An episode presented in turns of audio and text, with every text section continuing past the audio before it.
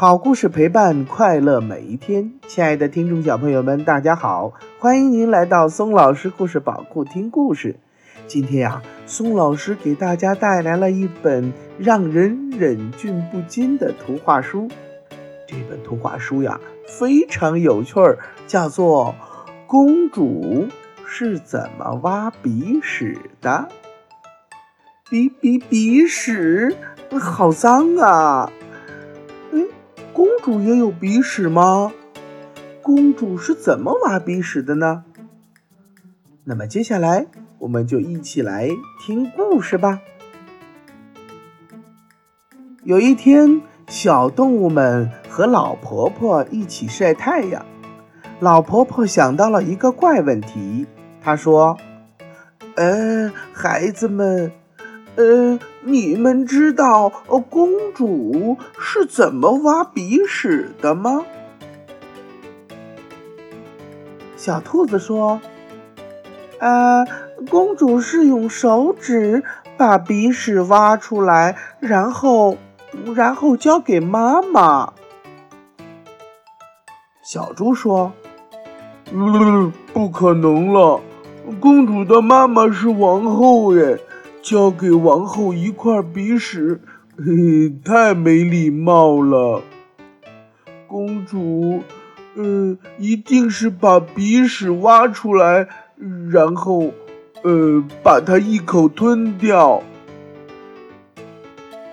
啊，怎么可能？上面都是细菌，公主生病了，怎么得了？小袋鼠说。公主肯定是把鼻屎挖出来，嗯嗯嗯，弄到墙上。小猫说：“太恶心了，墙壁会弄得脏兮兮的。”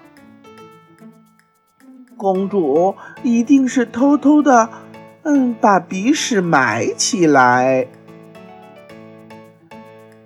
猴子说：“呃，不行啦，不行啦。”要是被别人踩到可怎么办呢？啊，公主，啊，公主，肯定是把鼻屎挖出来，假装不小心，呃，弹到很远的地方去。哎呦，那那会弹到别人的身上啦！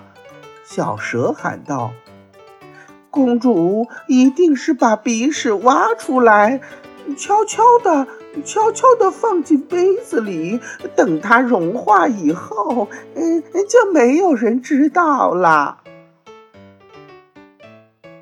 哎呦喂，今天我可不要喝水，它它太太恶心了。